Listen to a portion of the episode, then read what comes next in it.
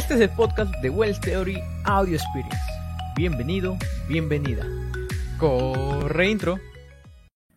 Hola, ¿qué tal? ¿Cómo están? ¿Cómo están? Bienvenidos. Ha sido tanto tiempo desde que no estoy en un directo. Realmente ha pasado mucho, mucho, mucho. Y es que últimamente he estado estudiando, he estado en la especialización, ya la terminé, pero me falta todavía sustentar. No sé por qué estaba mirando la otra cámara, pero me falta todavía sustentar. Entonces, en diciembre aproximadamente ya en quincena sí estoy sustentando, así que falta muy poco por la especialización para que salga al fin. Pero bueno, han pasado muchas cosas, ha habido de todo. He comenzado un nuevo canal que es el Wells Theory Audio Experience, donde justamente traigo, o la idea tengo de colocar solamente el podcast. Antes lo colocaba en el canal, Así que ahora lo que he hecho es crearle un solo canal para el podcast porque a veces YouTube no te ayuda muy bien con eso. Entonces dije, ok, vamos a hacerlo de esta manera, vamos a colocar diferentes cosas y simplemente para que se vea mejor. Podcast en un lado, tutoriales como venimos haciendo en en otro lado y así separarlo. Bien, y esa es mi idea y así comenzamos. Recién estamos empezando, estamos de cero nuevamente. He subido nuevamente todos los episodios, así que vamos de nuevo. Y el día de hoy he querido comenzar esta Theory Experience, ¿sí? Con un amigo, con un conocido de la casa. Dije, con un amigo, youtuber, hermano, no sé, un chileno, un chileno querido por nosotros. Ahí está que se ríe, un tremendo electrónico que nos va a contar más sobre eso. Vamos a tener una gran conversación. La idea no es hablar nada técnico, sino simplemente disfrutar del día, conversar y pasarla muy bien. Bienvenido, Electromatic. Hola a todos, ¿cómo están? Bien, súper ansioso porque comencemos. Po. Ya, ya, ya estamos, ya estamos comenzando. ¿Qué tal? ¿Cómo estás? ¿Cómo te ha ido? Bien, todo bien, bien. Hoy día, rico día sábado de gimnasio, un poquito de tocar guitarra y ahora a tener una grata conversación contigo y compartir con todas las personas que nos estén viendo ahora. sí, sí, sí. Mira, más bien, gracias de verdad por, por aceptar la invitación. Dije, de repente no quedará. ah, pero Víctor, chévere. Víctor, ¿qué tal? ¿Cómo ha ido tu, semana de microcontroladores? ¿Cómo vas? ¿Cómo uh, tus proyectos? Mira, em, yo creo que para toda persona que lleva em, trabajando en diseño desde que partió la pandemia, eh, me entenderá muy bien cuando digo que todos los días están siendo un desafío. Porque em, principalmente tenemos hartos problemas de stock, ¿vale? y problemas de stock eh, de familias completas. O sea, eh, no sé, eh, por ejemplo, no hay ningún STM32L3 em, que se pueda conseguir en una cantidad mayor a 50 unidades. Ah. Entonces esas son muy malas noticias. Sí. Pero si hay, por ejemplo, eh, no sé, hay STM32L0, por ejemplo, em, que están en 1200 unidades, pero tienen 8 kilobytes de RAM. Entonces, mm. para, para, para sistemas que utilicen sistemas operativos, eso es un no. Entonces, y, pasa lo mismo con muchas marcas, NXP, Microchip, Atmel, eh, es un tema, es un tema. Así que ha pasado de todo, la verdad. Pero ha logrado solucionarlo felizmente, o sea, a pesar de la escasez y todo lo demás. Sí, a pesar de la escasez, lo importante es saber actuar rápido. Em, sí. Er, hablando sobre el tema de la escasez, eh, hay que conocer muy bien las capacidades que necesitas en tu, en tu aplicación. Em, porque de repente, no sé, puede ser que tú estés programando algo con un microcontrolador en particular y nunca hayas visto cuánta memoria ocupas o qué periféricos necesitas, por donde tal vez muchas veces puede uno estar trabajando con una capa de abstracción demasiado alta, donde no alcanzas a visualizar cuáles recursos de hardware necesitas. Entonces después para buscar un reemplazo, como no sabes lo que estás ocupando, llega esa incertidumbre en saber qué es lo que puede reemplazar lo que estaba usando, ¿vale? Pero eh, en nuestro caso, como sabemos muy bien lo que estamos ocupando y qué es lo que necesitamos, em, es justamente donde hoy en día nos damos cuenta de que eh, en el mercado no hay nada que nos pueda servir. Em, pero cuando las cosas sí están, que son, estamos hablando de instantes fugaces en el mercado, por ejemplo, ayer yo había encontrado un microcontrolador que parecía una buena opción. No, no ayer, perdón, el jueves. Y que estaba en 780 unidades en el proveedor. Al día siguiente quedaban cero. Wow. ¿Tan, rápido? Muy rápido. De hecho, nosotros para otro modelo que iba a reemplazar otro, lo observé y dijimos, eh, tenemos que adquirir ahora, porque si no se va a acabar. Compramos 100, ¿vale? Había 1200, nosotros compramos 100, quedaban 1100, y al viernes, que también esto pasó un jueves, que el jueves los compramos, todavía me acuerdo, al viernes siguiente nuevamente quedaban cero. Nosotros compramos los 100 y después alguien. Entonces, a lo que voy es que también es una cosa que puede ser complicada de resolver, el tema de la escasez. Porque tú no solamente tienes que actuar rápido, sino que también tienes que tener los recursos. Porque obviamente si yo compro 10, es más, obviamente es más barato comprar 10 en menor cantidad, eh, en, un, nivel como de escala, digamos, ¿ya? Eh, y tengo los 10, pero después se me acaban y no tengo más. Entonces, ¿qué pasa? Como ahora, es como que ahora nosotros, es como que nos digan, va a ocurrir una, crisis de, no sé, a mí me gusta la papa frita, entonces va a haber una crisis de papa frita. Entonces, ¿qué vamos a hacer? Nos vamos a estoquear con 100 kilos de papa frita, ¿ya? Pero si uno no puede, no va a poder comer más papas fritas nomás. Y esto pasa eh, al nivel electrónico. Necesitamos asegurar una buena cantidad de stock que podamos conservar nosotros, para que obviamente no esté abierto al público y sea de nuestra, de nuestra propiedad, pero si no tenemos el dinero no lo podemos hacer. Y esa es la realidad que puede existir en distintas empresas. Tal vez no estén recién partiendo y no tienen el poder de, de gastar dos mil dólares solamente en microcontroladores porque es mucha plata. Y, y por eso es un desafío a muchos niveles. Claro, y es más, o sea, se tiene esto yo creo que es un problema que va a continuar, ¿no? Porque tenía entendido que por lo menos el próximo año recién iba a haber las, los productos de este año. O sea, tenía, viene desfasado tremendamente. exacto, Exactamente, sí. Yo estaba observando que ya para poder ir adquiriendo algunos microcontroladores que necesitamos, vamos a tenerlos recién en febrero del próximo año, entre febrero y marzo. Wow. Y lo acabas de pedir hace poco. ¿Hace cuánto más o menos? Em, no, eso, eso, no, no, no lo hemos pedido, no, no los tenemos como en backorder, en backorder que se llama. Eh, nosotros estamos esperando que llegue el stock y va a ser repuesto alrededor de esas fechas. Por ahora estamos con otras partidas que compramos antes, pero si bien hay unos modelos que no hay reemplazo y queda esperar nomás. El problema es que eh, si uno no tiene cómo sobrevivir en ese tiempo, eh, bancarrota, creo yo, ¿no es cierto? claro, claro. Para ponerlo más o menos en un contexto, sería como que yo tengo mi controlador 4550 y, y no hay, ¿no? Nadie, nadie vende ese. ¿Y qué hago? Tal vez utilizar el 2550, ¿no? O sea, por decir, hacerte el mejor cambio, por el más parecido. Pero ok, ¿qué pasa si vas y buscas el 2550 y tampoco está? y te dicen, no, solo tengo un 12F. ¿No? claro, sí. Claro, me imagino que así te habrá puesto en apuros en decir, oye, ¿qué tal cambio y ahora qué hago? ¿No? Claro, es que sí, eso, eso es lo que te puede llevar a hacer, es decir, oye, ¿sabes qué? No hay ningún, no sé, L5 Plus. Ya. Y, entonces bajemos un L5. No, pero te, no, pero te pongo un ejemplo, porque eso es ir cambiando de familia, porque yo las familias que, con las que más me manejo son con la de la STM, porque también tenéis los de SPIC, también están los de la NXP, también están los SAMD 51, SAMD 21, etcétera, etcétera, etcétera. es como para ponerte un ejemplo, porque me gusta más la numeración de la ST. Entonces, partimos con la L5 Plus, que es la que queríamos, por decirte algo. De hecho, no es la que queríamos porque es más o menos cara. Entonces, partimos ahí. No hay, bajemos a la L5, tampoco hay, bajemos a la L4, tampoco hay. Ah. Entonces es terrible, porque de hecho eso no es como que no es como que estés cambiando dentro de una línea de microcontroladores que son todos iguales, estás cambiando de familia. Y cambiar de familia no es solamente cambiar de capacidad de memoria como tal o velocidad, también estás hablando de consumo, cantidad de periféricos. Si tú te saltas, por ejemplo, de un L5, te saltas a un L0, perdiste el CAN bus integrado, por ejemplo tienes menos canales DMA. Entonces, ahí se van perdiendo cosas y se va teniendo que reducir o ajustar el alcance que tenías en tu proyecto, en tu producto. ¿Y, eso te ha traído atrasos en el proyecto que estás haciendo? O sea, ¿cómo lo desarrollas no, eso no. o no?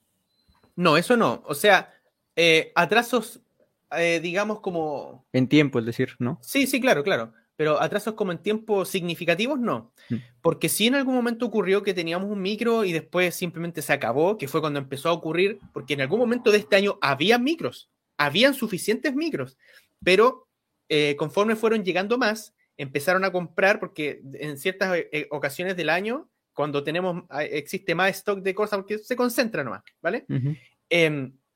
Y cuando empezaron a, desaparecer eh, esas cosas, nosotros tuvimos que encontrar opciones y ahí dijimos, oye, este es el que vamos a tener que adquirir, adquirámoslo y rediseñamos la placa. Pero esos rediseños, como son de un bloque pequeño, no, no toman tanto tiempo. Entonces no eran, eh, no, no, sí demoraron un poquito, atrasaron un poco las cosas, pero, pero no en gran medida. O sea, si tú tienes un plazo de entrega, por decirte algo, para, que lo, para ponerlo en contexto, en dos meses voy a entregar algo y me voy a demorar unos tres días más, no es tan significativo, ¿ya? A pesar de que sí, eh, em, la carta GAN se ajusta y no, es la, y no es la idea y todo el tema, pero, pero en, perspectiva no es tan terrible. Así que al menos en eso, que es la obtención de los componentes, no me ha atrasado tanto. Ah, lo que sí, lo que sí es que unos ciertos diseños que teníamos con, una, con un microcontrolador en particular que se acabó, están estancados. ¿Ya? O sea, ese proyecto sí se estancó. Ya no estamos hablando de que se atrasó, o sea, se estancó porque, porque yo no puedo responder más allá de la fecha hasta que las cosas lleguen. Entonces, eh, lo bueno es que sí pudimos seguir avanzando con otras cosas que pudimos ir resolviendo, pero claramente si hay algo que está en stock cero, no hay nada que se pueda hacer. Sí, sí, sí. Mm. Eh, les recuerdo que si tienen alguna pregunta, igual lo pueden dejar en el chat y va a aparecer así. Pero bueno. Eh, Exacto. Saludos a las personas que están entrando. Sí, sí, sí, sí, Saludos, saludos. Bienvenidos. Eh, yo te iba a decir, algo, algo que he notado es que, por ejemplo, para, para los creadores, para el mundo maker, para algo más comercial, no ha habido tanta escasez, o bueno, yo no he sentido como decirte, oye, voy a comprar mi controlador, que era más común, y he perdido o no encontraba o no vendían. No sé si a ti te ha pasado. Yo no, no lo he notado. ¿Sí me dejo entender? Como, como, un ejemplo, dame un ejemplo. por ejemplo. No quería decirlo, pero vamos a decirlo. ya, quiero otro nombre. ya, ya, vale, vale, vale. Pingüino, pingüino. Pingüino, pingüino, sí, pingüino, pingüino. ya, ¿qué pasa con pingüino? yo, yo siento que, o sea, bueno, lo poco, no, no he visto noticias, ni memes, ni cosas así que digan, oye, ya no hay pingüinos.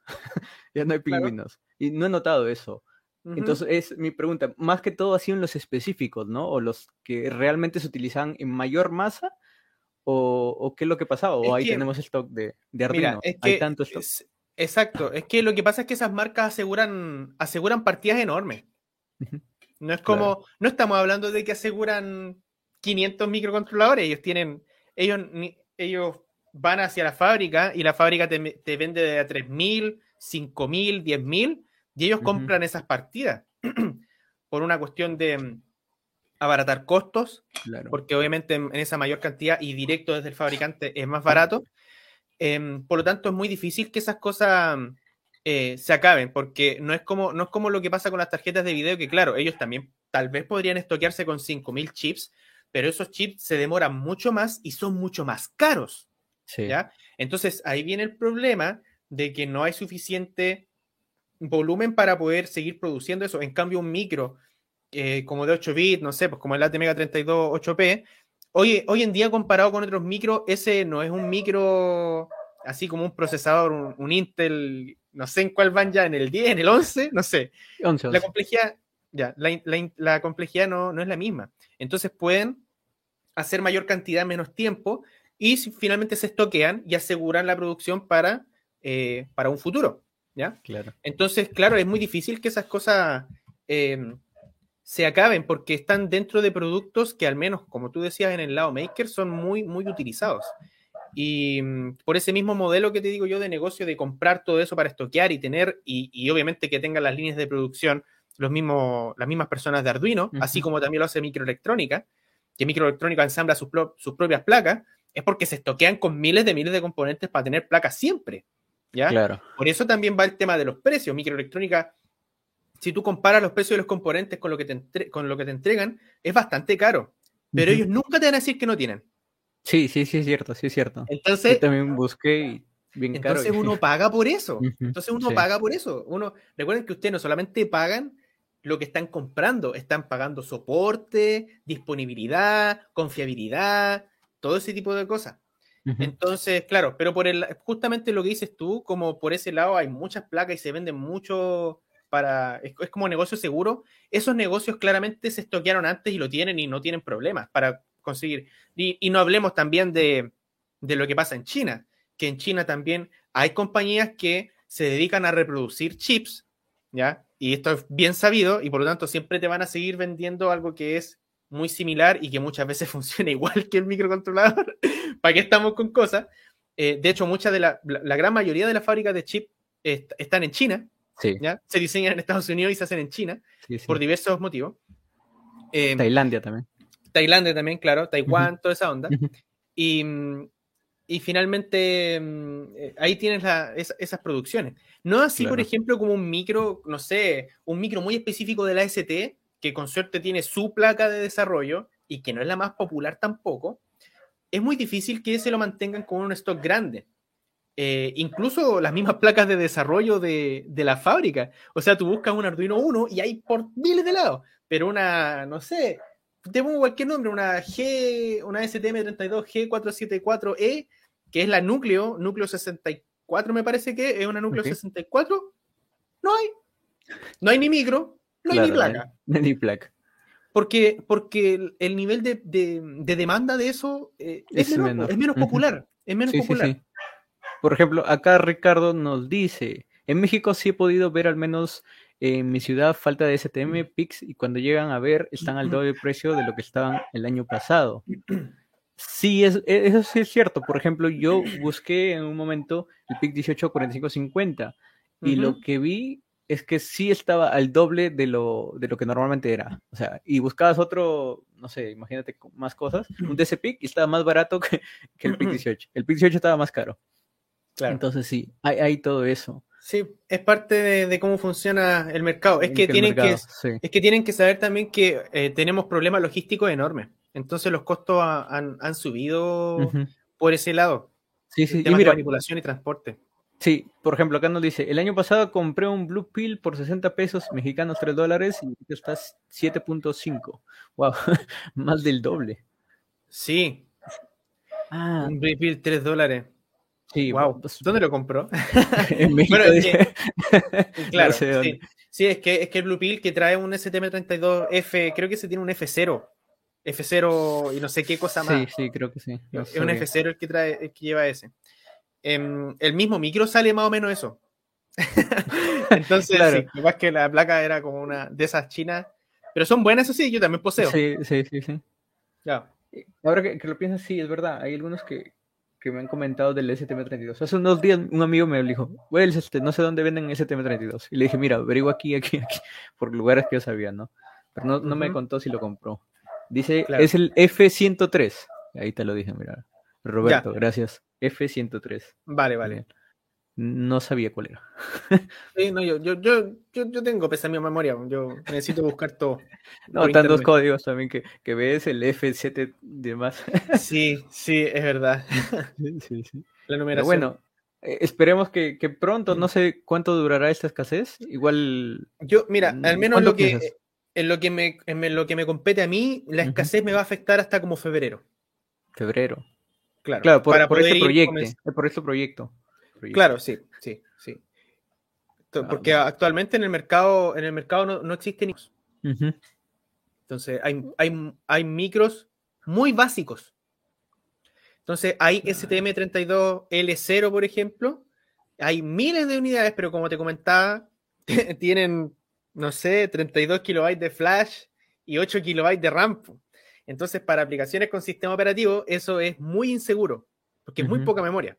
Imagínate que el otro día yo estaba midiendo que en uno de esos micros, el sistema operativo cargado cuando está utilizando alocación dinámica, o sea, que ocupa la RAM, em, estaba ocupando como, un, como 14 kilobytes.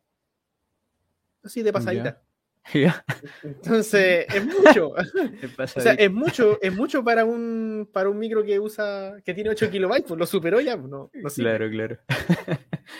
Eh, Entonces. ¿qué, es lo que, ¿Qué es lo que haces ahí cuando, o sea, para ti, imagínate que estás pensando en un microcontrolador y de la nada se acaba. Y dices, ok, y cambia el otro, ¿no? Pero nosotros dices, o sea, cambiarlo, ¿no? Pero en ese momento, o sea, ¿qué es lo que pasa realmente por, por tu cabeza? ¿O qué es lo que pasó? ¿no? ¿Qué es lo que pasa por mi cabeza? Ah, no sé. Lo que me pasa por mi cabeza es voy a tener que pagar horas extra para rediseñar la placa. Bueno, sí. Voy a tener que conversar con el cliente porque lo más seguro es que hayan cambios y él tiene que estar dispuesto a aceptar los cambios. De hecho, tuvimos conversaciones así con clientes que les dijimos, oigan, hoy en día lo que están pidiendo es inviable y yo les propongo llevar el proyecto por este camino.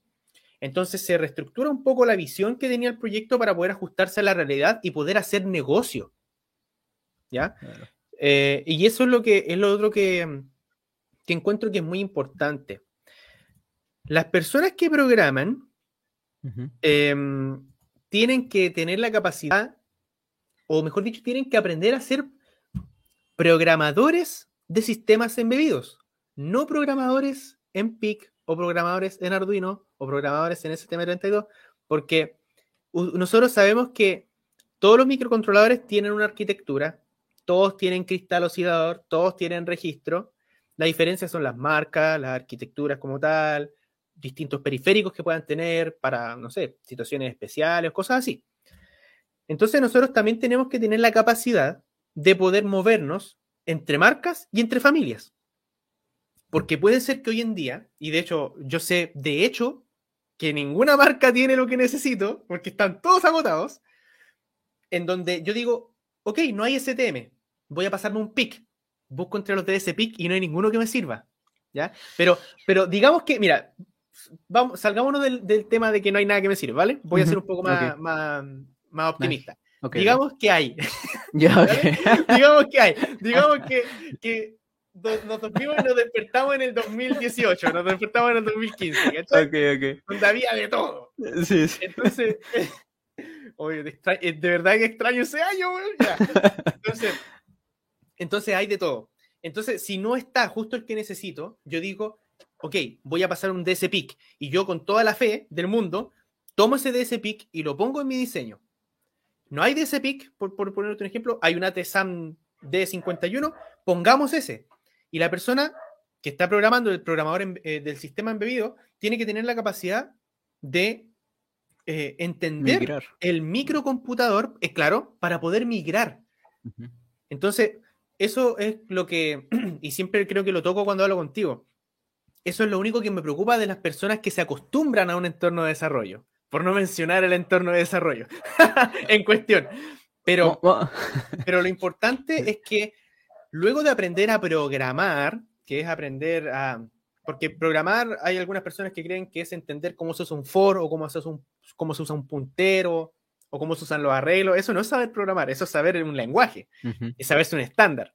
Saber programar es saber hacer que una máquina haga algo para que logre tu acometido, porque tú como humano no puedes hacerlo. Tú como humano no te puedes conectar a la red Wi-Fi. O sea, hasta que no llegue un implante que nos permita hacerlo, ¿vale? Elon, Elon. Sí. Elon Musk, ahí estamos esperando tus noticias. Entonces tú tienes que hablarle a una máquina, tú tienes que aprender a hablarle a la máquina, tú tienes que aprender a decirle qué hacer a la máquina. Y eso va más allá de cualquier marca, cualquier lenguaje de programación y cualquier entorno de desarrollo. Entonces, esa yo creo que es una habilidad importante, sobre todo en estos momentos. Porque imagínate una persona que programó siempre con un mismo micro, no sé, eh, con, el 16F877A, que por, lo, cierto está descontinuado. Pero hay gente que siempre programa con ese, programa con ese, programa con ese, y después van a hacer un producto y se dan cuenta que o no hay, o simplemente no lo eh, está demasiado caro, entonces les sale caro, o a veces simplemente no lo pueden hacer y, la arquitectura de ese micro ya está obsoletísima. Entonces ahora tienen que cambiarse a otra arquitectura y ese va a ser el primer golpe porque no lo han hecho antes, porque han estado programando un año con la misma cosa. Y eso es lo que hay que evitar también. Hay que ser flexibles. Por ejemplo, acá Roberto nos dice, mantener la portabilidad y escalabilidad es vital para ser programador de sistemas embebidos. Exacto. Sí. Saber, adelante, adelante. Sí, sí, y quería comentar que Antonio nos saluda. Hola, Antonio. Hola, Antonio, ¿cómo estás? Qué buena. Qué bueno que estés por acá. Mira, tengo, tengo abierta la, la, llamada, entonces pues, no estoy viendo YouTube. Sí, sí, sí. Buena, buena. Saludos, Antonio. Sí, ah, volviendo Al, comentario de, Roberto que nos comenzaba, sí, la portabilidad es estabilidad, ¿no? Es vital para, obviamente, el programador. Pero ahí, ahí, o sea, si bien es la portabilidad, yo lo entiendo como que, ok, algunas instrucciones, funciones, cosas así, poder ayudarte o tener una base, digamos, para moverlo, ¿no? Pero igual, al momento de cambiar de microcontrolador es complicado. Yo, por ejemplo, cuando usaba el NXP, ya, Y utilizaba, eh, mostré algo en algo LLPC, si no estoy mal. Y, y cuando vi el NXP dije, Dios mío, porque fue una cosa totalmente diferente. ¿ya? Y es más, lo que ellos habían utilizado, la librería que habían hecho, era muy diferente a lo que yo había visto. O sea, entendía muchas de las cosas que hacían por, por lógica, o sea, registro, que enable, todo lo demás, ok. Pero la manera de cómo accedían era, era totalmente diferente. Mantenía mucha la portabilidad, pero también necesitabas conocer el microcontrolador, la arquitectura, ¿no? Todo eso. Claro. Sí. Sí, yo, yo lo que siempre hago es que para mantener una buena portabilidad en el proyecto, tienen que saber hacer muy bien las librerías. Que de repente, eh, que eso es lo que digo yo. Eh, hay personas que me dicen, no, yo sé, soy programador de sistemas embebidos en C y en C y les pregunto, ¿qué han programado? Y me dicen, no, he programado en Arduino. Y claro, ese entorno de desarrollo es 6 más. Y es que, es que es como lo más común. Muy poca mm. gente, yo he escuchado que llega diciendo, no, yo aprendí a programar en PIC. Muy poco acá, al menos en Chile. Entonces le digo, ya, pero ¿alguna vez hiciste una librería? A lo más, a, lo más han definido una clase. ¿Cachai? Pero más allá, no sé, usar templates, usar eh, el patrón de mm, el Curiously Recurring Template Pattern y cosas que son más profundas de C++, no las ocupan, ¿ya? Polimorfismo, polimorfismo en tiempo de compilación, en tiempo de runtime, no lo manejan. Entonces, digo, es que ese es el problema. Se acostumbran tanto a usar librerías de otros lados que no desarrollan las propias suyas. Ahora, ¿por qué eso es un problema? Porque si no sabes hacer una librería, yo ya te digo, si no sabes hacer una librería, si no tienes experiencia, vas a tener problemas de portabilidad. ¿Ya? No que no te funcione el modulito, no que no te funcione esto, es que cuando tengas que programar para portabilidad no vas a tener pinche idea de cómo se hace. ¿Ya? Lo importante es tener muy en claro cómo es la arquitectura de la, de la librería, el árbol, cómo se interconectan. Porque yo sé, yo sé, a ver, yo tengo algunas librerías hechas en, algunos proyectos que yo sé que si pasara esas funciones a un PIC, tengo que cambiar una sola librería para que sea compatible. Porque tengo la arquitectura bien entendida. Ah, es alto nivel hacia acá, bajo nivel hacia aquí. Entonces la librería que tengo que cambiar es justo la de más abajo, que es acceder al hardware. Entonces tienen que entender, ya, pero si yo me cambio a un i cuadrado C de otra marca, ¿ya? ¿Qué es lo que tengo que qué es lo que voy a recibir, qué es lo que tengo que retornar. Porque recuerden que eso es C. En C tú metes variables para una función o recibes variables desde una función. Entonces tú puedes hacer que las funciones que esperan un recurso i cuadrado C, entendamos un recurso i cuadrado C, significa que yo estoy esperando que tú me entregues un buffer y yo te devuelvo un buffer. Cómo me lo entregues me da lo mismo. Entonces ahí yo puedo hacer eso por SPI, puedo hacer eso por i cuadrado C, y entendiendo que yo cargo algo un registro y que yo debo retornar algo de un registro, sé cómo tengo que hacer mi capa de abstracción para que se conecte a todas las demás librerías.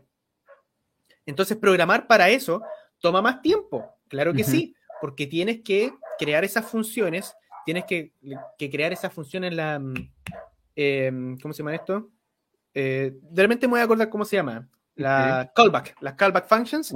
Entonces tú creas esas callback functions, para que sean especializadas para cada microcontrolador y para cada familia de microcontrolador. Imagínate, si es un trabajo enorme, es un trabajo enorme. Yo en particular desarrollo las librerías para que cuando tenga que hacer una portabilidad la pueda hacer. Pero no, no porque conozca tres micros distintos, tres marcas distintas, me pongo al tiro a programar eh, la interfaz para cada uno. No, sí, sí. no, eso no. Eso es muy loco. Pero, esa inversión de tiempo eh, en estos tiempos de guerra es muy necesaria. Pero, pero a la larga eso te, te, va, te va a ahorrar tiempo, ¿no? Porque, o sea, si bien te toma tiempo, eh, claro, o sea, una inversión definitivamente. pero, está bien, ¿no? Es, está genial. Es la idea. Eh, y lo importante es que tengan esa capacidad. Eso les va a agregar mucho valor a, a, ustedes de forma, su, su, marca personal, digamos, el valor que pueden, sus competencias para dar a una empresa. Eso da mucho valor. Sí, sí. Eh, tienes una invitación, mira.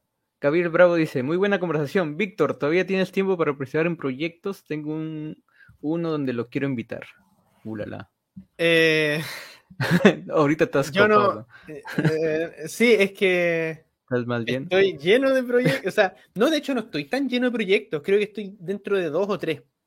Pero son enormes. Igual dos o tres sí, de hecho, el otro día conversaba con mi personal trainer en el gimnasio porque él me decía, no, es que de repente hay gente que me falla un día y tengo que correr la hora al tiro y a veces sale a las 11 de la noche, lo que sea. Y yo le decía, eh, no, es que sabes qué, eh, yo, por ejemplo, por el lado de, la, de mi trabajo, sé todo lo que tengo que hacer este enero. Y esto se lo dije hace como un mes. Entonces, eh, yo sé que hasta esa fecha voy a estar muy ocupado. Pero es difícil. Eh, yo, miren, les voy a, voy a también ser bien sincero, aprovechando que me están haciendo una invitación, les voy a contar algo un poco más mío. Yo estoy rechazando mucha, mucha oferta porque si son... Yo, solamente consideraría proyectos que de verdad tengan un impacto muy enorme o que puedan superar algo que esté haciendo ahora, porque no, no sé, o sea, lo digo, no es que no, estoy hablando con prejuicio de lo que me puede invitar Gabriel, ¿vale? Sí, sí, pero, pero de repente es como, no, es que hacer, eh, hacer una, eh, una pequeña placa, como ayudarme a hacer una placa para mí. No, no te voy a ayudar a hacer eso. Me encantaría si hubiera estado, cuando estaba en la universidad, lo hubiera hecho porque ahí no tenía mayores ambiciones, pero ahora tengo que concentrarme en que los negocios que estoy haciendo me salgan. ¿Ya? Entonces, no sé, habría que verlo. Probablemente Gabriel tiene, en verdad su proyecto se trata de eh, restoquear a todo el mercado de microcontroladores y ahí yo, entraría, porque lo necesito. cancelo todo y entro ahí. Sí, cancelo todo y entro. sí, sí. Es más, estás tan ocupado que hace seis meses le dije para hacer esta videollamada. felizmente que aceptó, felizmente. Gracias, Víctor. Sí, así que de todas maneras, eh, muchas gracias, Gabriel, por la invitación. Estoy interesado igual de escucharlo porque siempre estoy, siempre estoy abierto a hablar de todo. ¿ya? Yo en Instagram contesto todo todo lo que me escriben. Y si, si, de repente no contesto y pongo un corazón es porque me ponen, eh, me, hacen comentarios medio extraños o chistes, no sé. El otro día me escribieron, eh, puse algunas, déjame tu pregunta, ya que me escribió cacahuate, que eso no, es una pregunta, pero bueno. Entonces, cualquier cosita me pueden seguir en Instagram, yo me llamo electro.matic. En la, descripción igual está. Sí, sí, lo he puesto, lo he puesto. En la descripción está, eh, ahí me puedes escribir y también a todas las demás personas las invito ahí a que me sigan. Sí, sí, síganlo, síganlo. la otra vez estuvo esta semana has estado compartiendo cosas de programación, me acuerdo. Sí, lo vi. Lo último que he estado haciendo, por cosas de comodidad, es que he estado buscando eh, publicaciones interesantes y las comento. ¿Por qué? Porque yo me he dado cuenta de que muchas veces hay muchas publicaciones que dicen muchas cosas que son verdad, que están en lo correcto, pero siempre hablan del concepto de la, mm, de la cosa del que están hablando.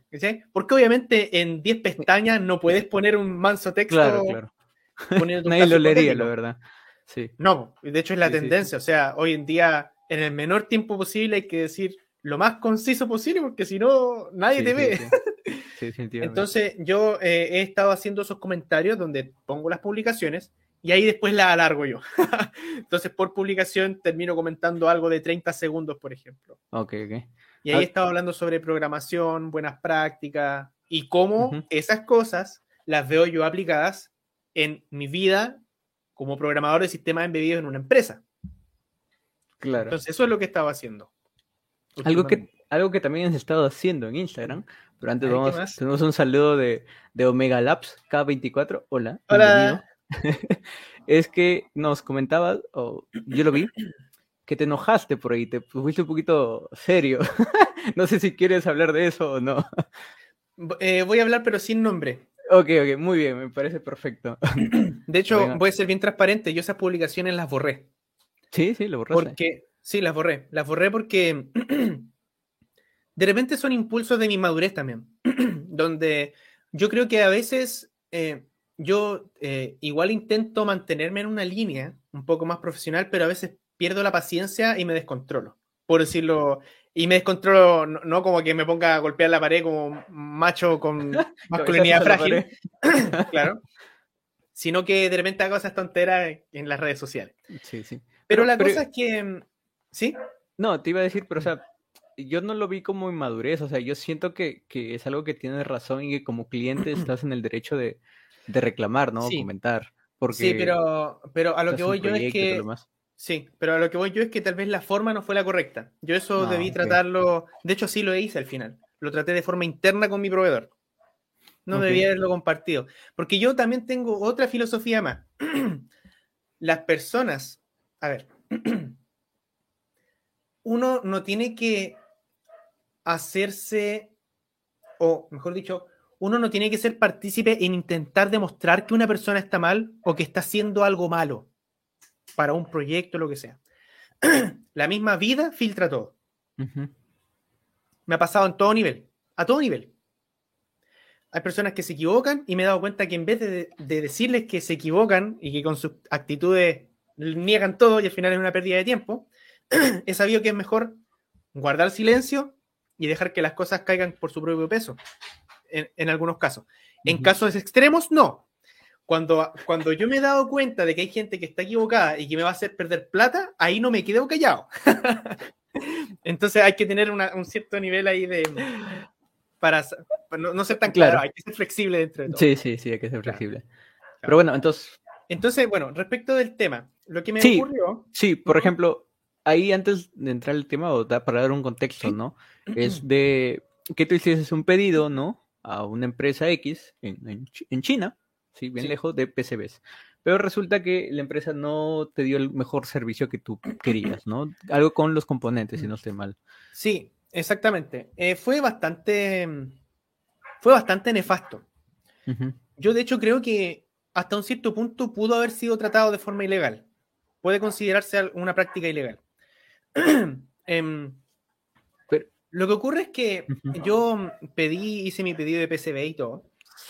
Y con un Un BOM en donde tú transparentas tu proveedor, transparentas el número de parte. ¿Vale? Entonces, lo que ocurrió fue que, de hecho, esto es mucho, viene de mucho antes de, esto que ocurrió esta semana, porque esto fue un problema que ocurrió la semana que gatilló todo esto de las publicaciones que hice. Hace aproximadamente, estamos en, estamos a 6 de noviembre, hace casi un mes atrás, ya recibí unos mensajes diciéndome, se acabó este componente, no lo pudimos comprar, denos una alternativa, ¿vale? Ese mensaje me llegó aproximadamente después de una semana que yo ya había hecho el pago. Y no, y no estamos hablando de un pago menor, ¿ya? Claro. Lo que ocurre es que yo hice el pago y como dos días después, o un día después, creo, algo así, se fueron a sus vacaciones, a las vacaciones largas que tienen los chinos. Mm. Em, entonces ellos no compraron las cosas cuando se las pedí. Eh, ¿Y qué es lo que ocurrió? Que yo dejé todo pagado, que no era una suma menor. Y después cuando llegaron de sus vacaciones, eh, y de hecho habían alcanzado a montar unas cosas, yo dije, oye, alcanzaron a comprar las cosas, están montando, perfecto, habían hecho ya unas placas, habían montado unas placas, dije, oh, compraron todo.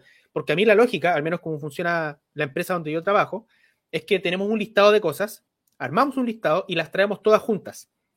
Entonces yo le entregué varios BOM y ellos al parecer juntaron uno y no trajeron otro. ¿Ok? Entonces, la mitad del trabajo estaba hecho. Listo, montaron las cosas, llegaron una, semana o dos semanas después, no recuerdo cuánto dura sus vacaciones, y me dijeron, se acabó esto.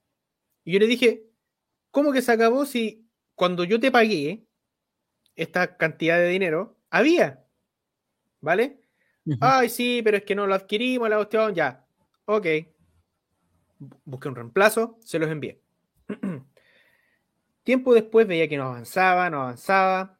Me dijeron, eh, me mandaron un mensaje, me dijeron, oye, estos componentes de acá nos llegaron ya, está todo bien, ok, revisa la foto. hubieron unas ciertas fallas de mi parte en donde en el BOM no especifiqué bien el número de, el, número de parte no estaba bien. Entonces llegaron otras cosas y le dije, sí, no se preocupen, esto fue un error mío, mándenmelo separado de la placa, después yo lo intento montar acá a mano, ningún problema. Se podía solucionar. Y me dicen, respecto de este componente, todavía estamos esperando que nos diga el reemplazo. y yo les dije, yo te contesté el 8 de octubre el reemplazo. Y esto, no recuerdo exactamente la fecha, pero esto ya fue, esto cuando me dijeron, oye, esto ya, creo que fue hace como dos semanas. Ya. Entonces le decía, pero ¿cómo me estás diciendo que no te dije el reemplazo si te lo dije el 8 de octubre? ¿Ya? Ah, chuta, la cuestión, bla, bla, bla. Ok, vas a tener que esperar 10, días hábiles más. Entonces, ya lleva atrasado aproximadamente dos semanas, ya llevaba tres en total. Em, después le digo, no, eh, olvídenlo, no lo compren porque me van a demorar demasiado. Mándenme todo lo que tengan eh, ahora ya. Siguieron los días, pasaron los días, me escriben. Estimado, no pudimos montar este componente porque venía oxidado.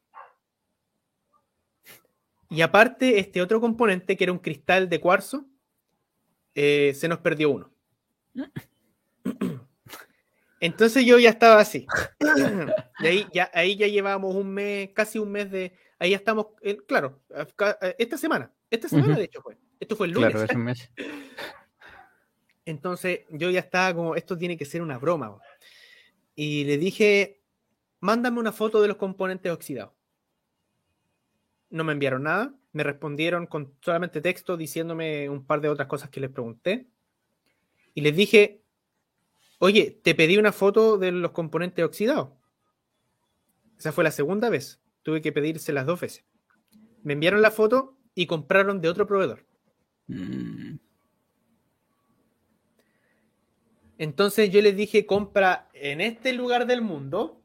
claro, compra en, este, compra en este hemisferio. Y ellos compraron en el otro hemisferio. Y yo les dije, disculpa, a ver, revisé el BOM, porque ellos tú les envías el BOM y ellos después te envían un BOM actualizado con los precios para que tú veas el detalle de cada cosa. Lo revisé y les dije, tú no me dijiste que cambiaste de proveedor.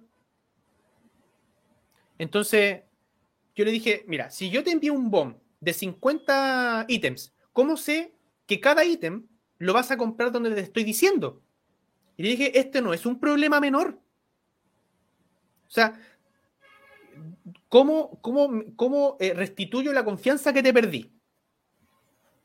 De hecho, le dije, con razón venían oxidados, porque compraste donde yo no te dije que compraras.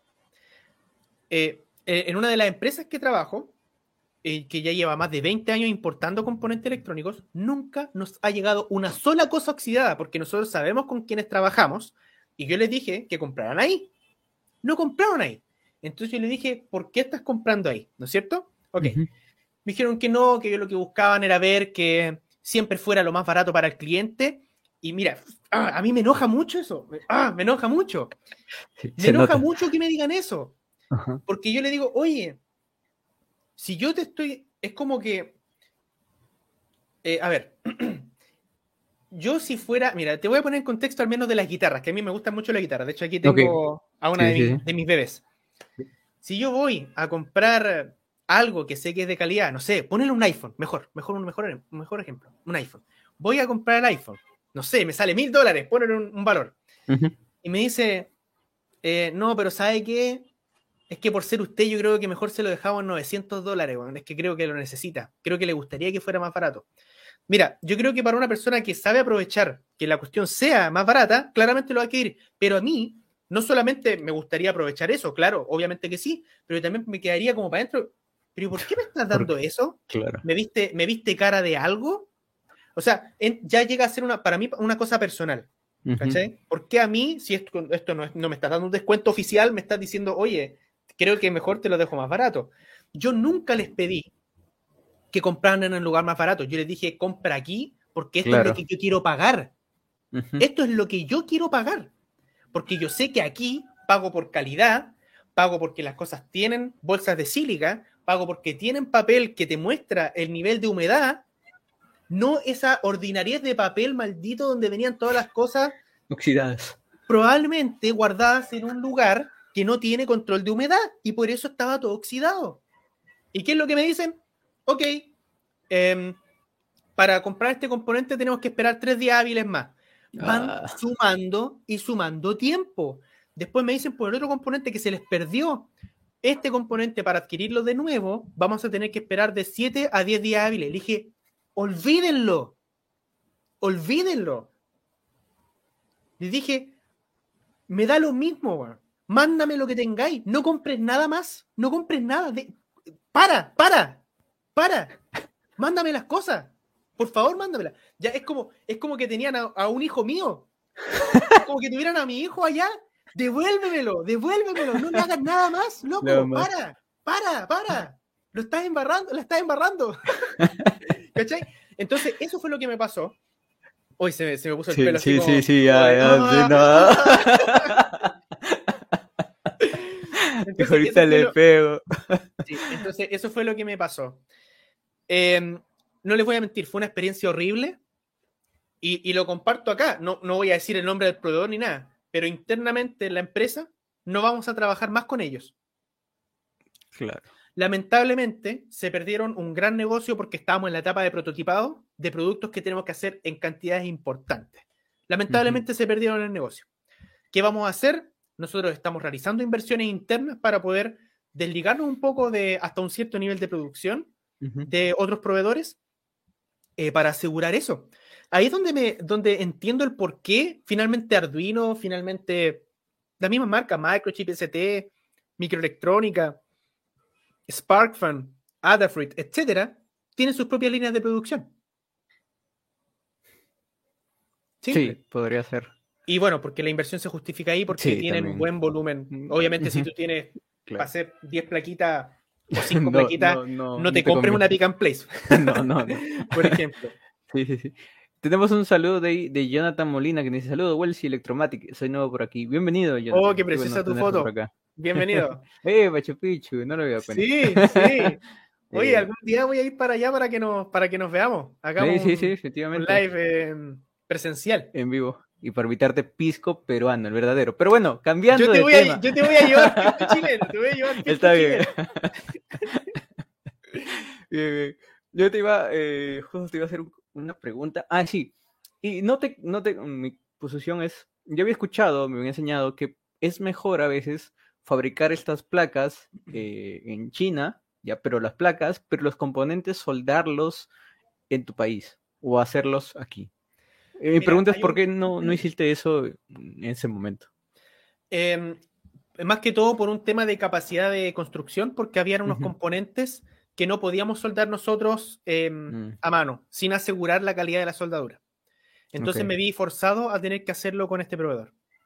Ah, Por eso mismo es que ya hicimos las inversiones para poder hacerlo nosotros. Si no, claro, yo de hecho nunca había hecho algo de esta forma.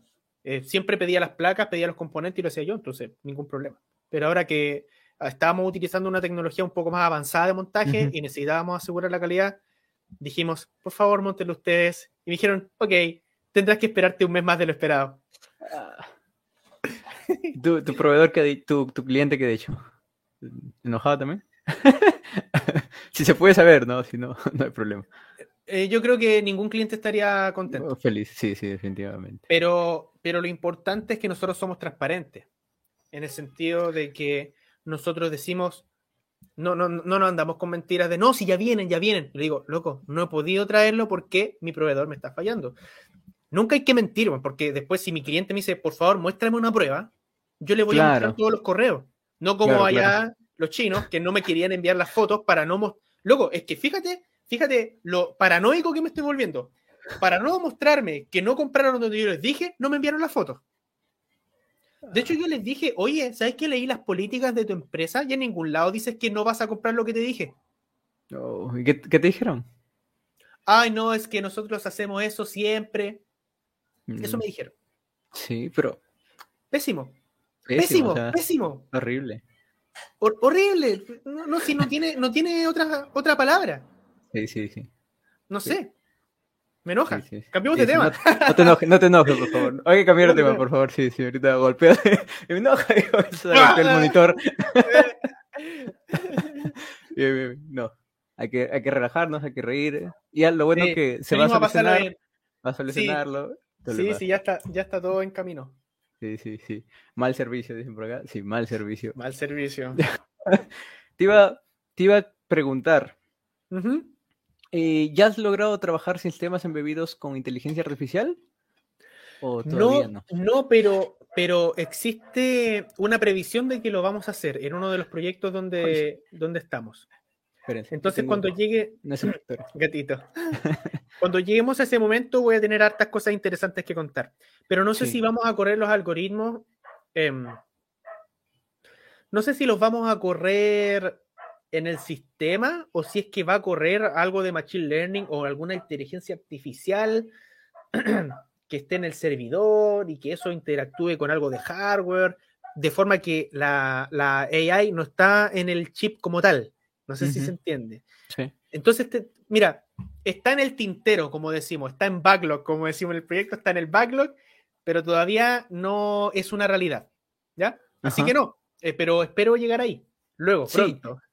porque he visto varios proyectos, eh, no sé si conoces a MMC, eh, MMC, MMC, Chris, Chris, es este, también un youtuber, que he tenido la oportunidad de entrevistarlo y me contaba que uh, hizo su, eh, su tesis justamente aplicando esto, inteligencia artificial con microcontroladores, los STM32. Y yo, ah, sí, yo, yo quise, este, o sea, antes de hacer la especialización que, que, estaba haciendo, quise probar a ver con sistemas embebidos y inteligencia artificial. Y, y postulé, ¿no? Pero no hay un examen antes de eso pero sí me pidieron, eh, me pidieron saber un poco más de estadística, más matemática, y como que no había repasado, entonces me dijeron, no, para la siguiente, mejor, ok, porque la verdad que no lo hacía. Y utilizaba varias cosas. Y aquí viene, por ejemplo, que Microchip también está sacando esto. Eh, hay una página que se llama Edge Impulse, que está desarrollando justamente eh, máquinas. sí, ellos, ellos, le están dando como caja a su FPGA. Sí, pero también han sacado eh, mucho de aplicaciones de FPGA con inteligencia artificial. Sí, y el SAN D21 también está. Están ah, sacando como ese. Sí, sí, sí. Ay, qué bueno. Eh, es un tema ese, eh, es un tema el de la inteligencia artificial, hay harta matemática metida. Sí, bastante, la mm. verdad. Un montón. Mira, Iván tiene una pregunta. Dice: Con base a la pregunta que Wells hizo, ¿han desarrollado algún proyecto con RIS V? no, RIS, RIS 5. No, sí, no. No, nunca. No me he visto en la, en la necesidad. Tampoco, la verdad. Pero eh, eh, es que incluso eh, en la parte de procesadores tampoco me he metido mucho. Onda, necesito algo con un procesador y yo ocupo una Raspberry Pi. Nada más, no me pongo a diseñar yo, ¿me entienden? Entonces, claro. creo que se ocupa un ARM A7, creo. creo. Creo que esa es la arquitectura de ese. Eh, pero no, RISC 5 nunca. De hecho, incluso te diría, a pesar de que he trabajado con Raspberry, no he diseñado para ese procesador, porque no he hecho ningún driver, por ejemplo. Yo al final lo uso como un sistema operativo no Ahí corro un script de Python o algo en C++, pero no es que me esté metiendo con la arquitectura en RISC 5. Ajá. Y yo tenía, por ejemplo, una pregunta de Omega Labs que me hizo, eh, ah, está por acá también. Sí, sí, sí, que me hizo hace unos días por, por Instagram también, que me dice explicar en palabras simples ARM. Uh, ARM, no me acuerdo qué significaba, pero es una sigla. sí, sí, sí. ARM, palabras simples. Pero, a ver, simple, ARM es una compañía de muchas personas que diseñan cosas pero que no las hacen. Sí, exacto, exacto, exacto. Venden el, IP, la propiedad intelectual. eso. de hecho, eso deja, yo creo que deja una enseñanza bien grande para las personas que no saben cobrar un proyecto. Mira, voy a ponerlo de esta forma. Imaginemos que existe, no, de hecho, el mismo coronavirus, ¿vale? Que ojalá que todos se estén cuidando, usen tapabocas, lávense las manos, un metro de distancia, ya saben. Y que todos los que estén pasando por un mal momento por eso tengan fuerza nomás, que esto se va a acabar algún día. Sí, sí, sí. Imaginemos que tenemos el coronavirus, ¿vale? Yo vengo, desarrollo una vacuna, ¿ok? Yo no tengo capacidad productiva para hacerla, sino que lo hago aquí, así como en mi laboratorio nomás. Em, hago una prueba, ponele, pude ensamblar una, la probé y mata el coronavirus y no hay nada más que hacer, es la solución. Hacer la vacuna me costó un dólar. O seamos más realistas, ya, 30 eh, dólares en ensamblar todo. Hora hombre, materiales, no sé. No sé cuánto sale en verdad hacer una vacuna. Entonces tenemos el costo de la vacuna. Un dólar. Después viene aquí una farmacéutica, viene Pfizer, por ejemplo, y quiere la vacuna, porque ellos la pueden producir. ¿Cuánto les voy a cobrar yo? Pónganle que ellos quieren comprarme un billón de vacunas. ¿Les voy a cobrar 30 dólares por un billón? Yo les diría que no. Tienen que cobrar más. Ustedes no le entreguen una producción, obvio, eh, ustedes no pueden entregarle un billón de vacunas físicas, ustedes le van a entregar la propiedad intelectual. Pero lo que ustedes le están dando es la solución a un problema mundial. Y eso vale mucho dinero. Sí. Entonces ustedes solamente pensaron, probaron y dijeron, le dijeron a otra persona cómo lo hice, mira, lo hice así, págame. Ustedes tienen que cobrar por la propiedad intelectual. Si no cobran por la propiedad intelectual, intégrenlo dentro de su margen de ganancias, proyectando para que, esa propiedad intelectual sea cubierta a lo largo del tiempo. Em, y bueno, eso también tienen que considerarlo, ¿ya? Por si acaso. ARM es un gran ejemplo de eso, porque ellos no han hecho, no, no han fabricado en, masa nunca. Sí, sí, sí, sí, eso es lo, más curioso. Y, esa, compañía la, compró Nvidia, ¿cierto? Sí, Nvidia, sí, es un par de meses. Creo que el, año pasado. sí, fueron envidiosos. Sí, sí. Nvidia. sí, le compraron. Sí, sí, le compraron y me, me parece también muy interesante, ¿no? Porque, o sea, no es solamente una idea que vendieron al principio, sino que siento que se han ido renovando, ¿no? Sacando diferentes Cortex M, Cortex A, los R, los A, A7, ¿no? Todos esos y cómo van integrando diferentes cosas. Y creo que con el mismo feedback de los proveedores, de las personas, utilizan esa retroalimentación y le van agregando más cosas. Y eso es lo, lo interesante de ARM y claro, tiene un super negocio. Claro. Por ejemplo, dice, ARM es el Uber de los chips, dice Roberto. El Uber de los chips. El Uber de los chips. Sí, probablemente, ¿no? ¿Cómo podría ser? Pero es muy curioso. ¿Tú tienes alguna pregunta, Víctor? Sí, claro, sí, me hicieron preguntas. Voy a revisar al tiro. Me hicieron unas, cuantas. Sí, sí. Unas pocas. Vamos a ver. ya.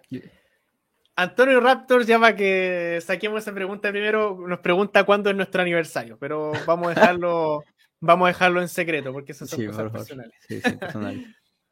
Julián Flores en Instagram me pregunta: ¿Qué piensas del uso cada vez mayor de Arduino para la programación de microcontroladores? Uh. Me gustaría preguntártelo a ti, Wells, porque yo quedo como el malo, porque siempre me preguntan a mí. Sí, ¿no? dicen Arduino y siempre dicen, ah, Víctor, ¿qué pasa con Arduino? Así que dale, pues. Eh, ¿Me podría repetir, por favor, la pregunta? ¿Qué, piensas del uso cada vez mayor de Arduino para la programación de microcontroladores? Yo pienso que hay menor, no sé, eso. Yo pienso que hay menor y que ahora está más gente yendo al SP32 o al SP8266. Yo, yo siento eso, que hay más personas que están cambiando el Arduino. Pero claro, claro el lo están cambiando. E, e, eso, o sea, ¿qué pienso de, Arduino? y eso que no, no he hecho tutoriales de. Arduino. Hice unos cuantos, pero lo, tengo oculto, nadie lo ha visto. Ah, eh, yo, yo siento que, o sea, si estás comenzando de cero, está genial, ya está perfecto. Pero si ya llevas más tiempo, ya conoces un poco más de lenguaje, más cosas, periférico, arquitectura, ya tal vez Arduino no te ayude a algunas cosas. O sea, puede ser para prototipado, o sea, tienes una idea y quieres ver, verificar, validarla, ok, utilízalo. Pero si sientes que ya, o sea, es, como que algo más complejo, que te que tiene más cosas, yo diría que no, que la idea aquí es que, bueno, y más que nada como a mí me gustaría, es que como sistema embebido, como persona que está entrando al mundo de microcontroladores, ya él mismo cree o trata de buscar crear su propio Arduino, ¿no? Arduino te, o sea, tener su propio lenguaje de programación, sus propias librerías, no, no, su propio lenguaje, utilizar un lenguaje con él, tener su periférico, sus cosas, todo, que él conozca y sepa cómo programarlo. Eso es mi, idea, ¿no? Es mi, enfoque que, que me gustaría dar. Y mostrar que, o sea, yo siento que no es tan complejo. Al principio sí te puede asustar un poco el datasheet, ¿no? Por diferentes microcontroladores y dices 500 hojas en inglés y mostrándote palabras que, no sueles usar en inglés que no te enseñaron. eh, asusta bastante, pero si vas poco a poco, vas mostrando, mira, esto es para esto, y periférico por periférico, y vas desde lo más básico hasta lo más complejo, poco a poco vas a entender. Y al final, yo siento que es lo mismo para todos los microcontroladores, o sea, tienen la misma lógica. Utilizan un registro para configurar salidas o entradas. Creo que la mayoría tiene eso. Eh, algunos fusibles tienen la mayoría. Eh, I2C, todos tienen I2C, o bueno, la gran mayoría tiene I2C y sabe, y es la misma protocolo, ¿no? Entonces, se repiten, lo, lo, dominas acá y pum, se repite en todos lados. Sí, exactamente. Eso, esa es mi opinión. Y ahora quedé como el malo, creo, o tal vez no. Yo creo que quedaste bastante neutral. Sí, ¿no? Sí. Me las manos, ¿no? Eh, claro, claro. Víctor, siguiente pregunta. no, o sea, si, si, comienzas con Arduino, perfecto. Si estás comenzando en programación, perfecto, dale con Arduino. Sí. Pero si estás más avanzando, ya, ya no. Busca otros microcontroladores. Es más, como lo decía Víctor al principio, utiliza esos microcontroladores que, que ya te ayuden más, que no solamente sean una arquitectura, una familia, sino ve cambiando. Usa tus mm, propias cosas, librerías, portafolios y demás. Eso. Yo creo que mm, eh, yo sé que al menos acá en Chile existe un bastante buen consumo de esas placas y uso en la parte mm, de educación, sobre todo de los chiquillos que van en la, en la educación media.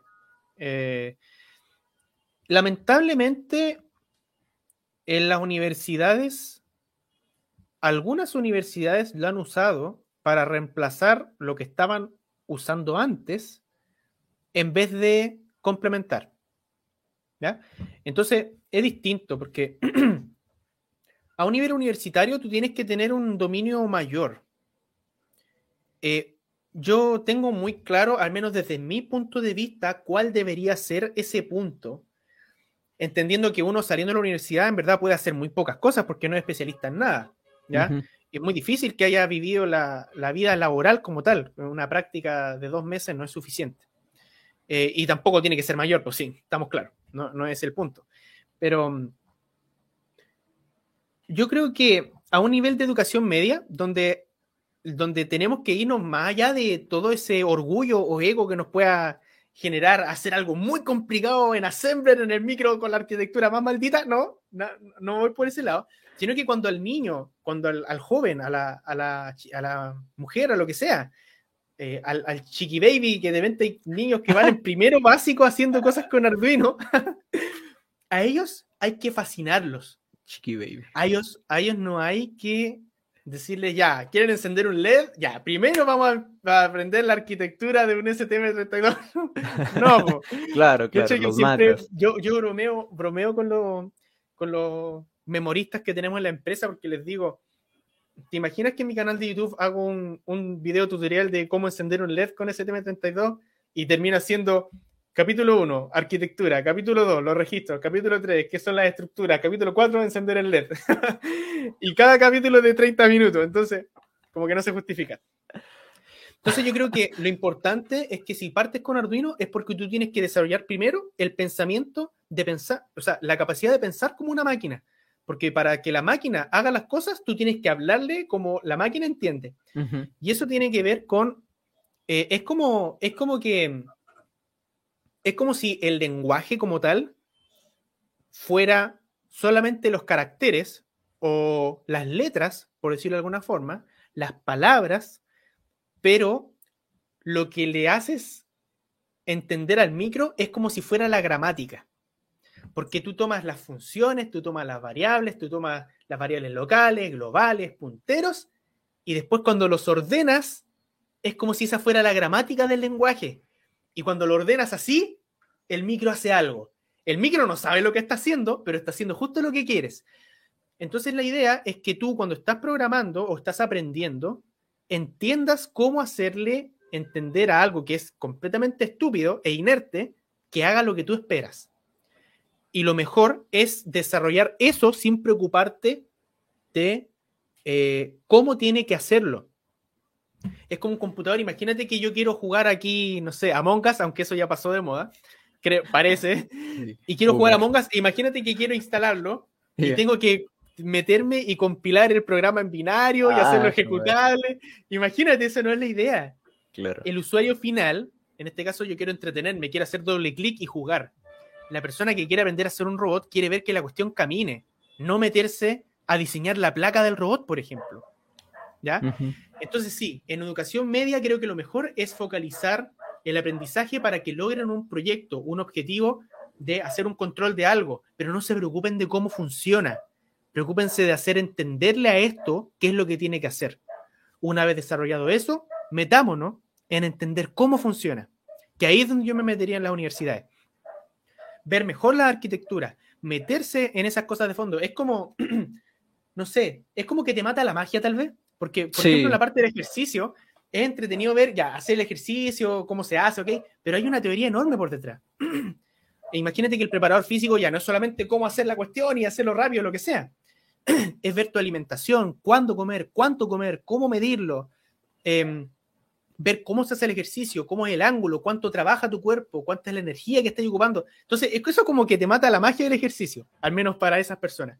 Y para nosotros puede ser que, es como lo que te decía, para encender el LED, antes de eso, hay un mundo de cosas que están por detrás, que cuando tú tienes que profundizar y optimizar algo, tienes que saberlas.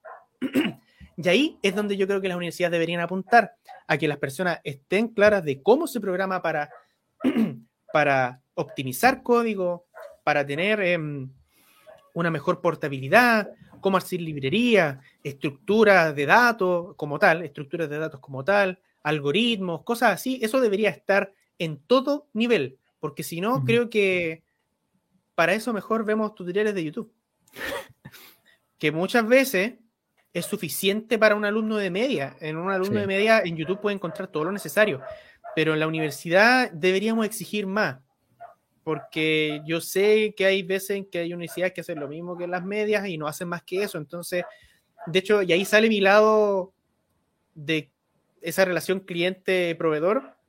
Yo como cliente le reclamo a mi proveedor de que, oye, de hecho yo una vez lo dije en una clase, estábamos en una asamblea y estábamos con los alumnos discutiendo de un profesor y yo les dije, ¿sabes qué? Es que este PowerPoint que puso el profesor que prácticamente venimos a verlo todas las clases, busqué en internet el tema de la clase y fue el primer resultado.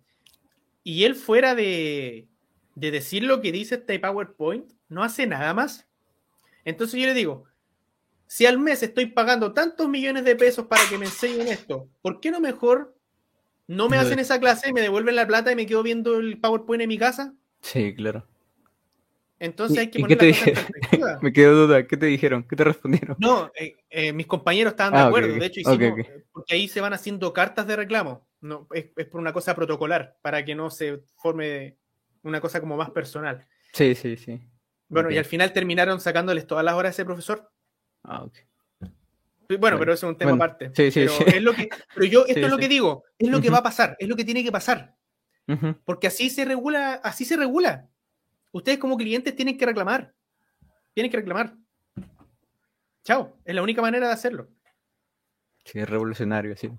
Bien, no, no Iván... que sea revolucionario, hay que ser Iván, Iván Santa María nos pregunta, con base a su experiencia en arquitecturas ARM, ¿los Texas Instruments son muy usados? ¿Microchip tiene cavidad en ese mercado? ¿Ese tema domina? De antemano, gracias. Gracias a ti, Iván. ¿Sabes qué? Yo creo que sí a todo. ¿Puedes ponerla de nuevo, papá, para De nuevo, a ver, con base a experiencia de RM, ¿los Texas Instruments son muy utilizados? Sí. ¿Microchip sí. tiene cavidad de mercado? Sí. ¿STM domina? Sí. Sí. Mira, yo sé que los Texas Instruments son, son, son bastante utilizados acá en la cercanía, en la, en, las universidades de ingeniería aquí, se ocupan. Me gustaría más que ocuparan los ST en todo caso, porque es que yo creo que esa alianza que existe entre la ST y Amazon, yo mm. creo que tiene un futuro enorme. De hecho, ya hacen cosas maravillosas. Em, entonces, es, es, bien fuerte. O sea, te da una seguridad más grande porque estamos hablando de ya. Es como que. Es como que una marca te diga, no sé, es como que, no sé, Tesla tenga su. trabaje con una marca de FPGA. Entonces, esa marca está trabajando con Tesla, entonces es una cosa distinta, ¿ya? Es un estándar distinto. Tú si vas a aprender FPGA, sabes que si aprendes esa familia en particular vas a poder trabajar en Tesla, entonces como distinto. Claro, claro. Em, y claro, o sea, eh, yo lo he visto harto en, en educación los Texas Instruments. Muy poco lo he visto en productos, la verdad. Sí, Pero eso es una cosa netamente personal, porque yo no trabajo mucho en reparación, yo hago muy pocas reparaciones, hago mucho diseño, eso es lo que más hago. Entonces, yo, creo que por eso simplemente no he visto, no es que no haya, pero lo sí, que sí, he visto mucho son los PIC y los ST, eso los veo en todos lados. Eh, en, Texas Instruments yo, yo, tampoco he visto mucho, pero creo que lo utilizan más en la parte de Estados Unidos, me da la impresión. Mm. Por, por lo que vi, estuve una vez este, chusmeando algunas maestrías, información de diferentes universidades, y mayoría enseñaba Texas, Texas, Texas, Texas. Ah, es muy poco microchip. Microchip creo que es más acá. Entonces, eso es lo que, lo que he notado, ¿no? más sí, de hecho, sí, aquí en Chile también, porque a ver, la microchip em, tuvo su, tiempo acá. Tuvo su tiempo, los PIC, los famosos PIC. Todos conocían los PIC. Los PIC y los típicos PIC que todos conocemos. Aquí en Latinoamérica, el 16F8 se escucha por todos lados. Sí, sí, todo el mundo lo conoce. Es una cosa de generación, es como una cosa generacional. Así como el 8550, creo que había otro más. Oye, lo digo, uy, yo sé que las personas de, de generaciones pasadas. Eh, no, no, no, eh, el 5850 creo que era una, una, CPU. O sea, ah. era un chip que era el, puro procesador. 80, 80, 80, 50, 80, 81, 80, 51, algo así. No me acuerdo, que todos le hablan, no, no, sí que ese chip y la cuestión. Ahí búscalo, búscalo. Intel, Intel 8085. Ese, ya, el 8085. Está bien viejo, ¿eh? pero bueno. 8052 nos dice también Roberto. Ya.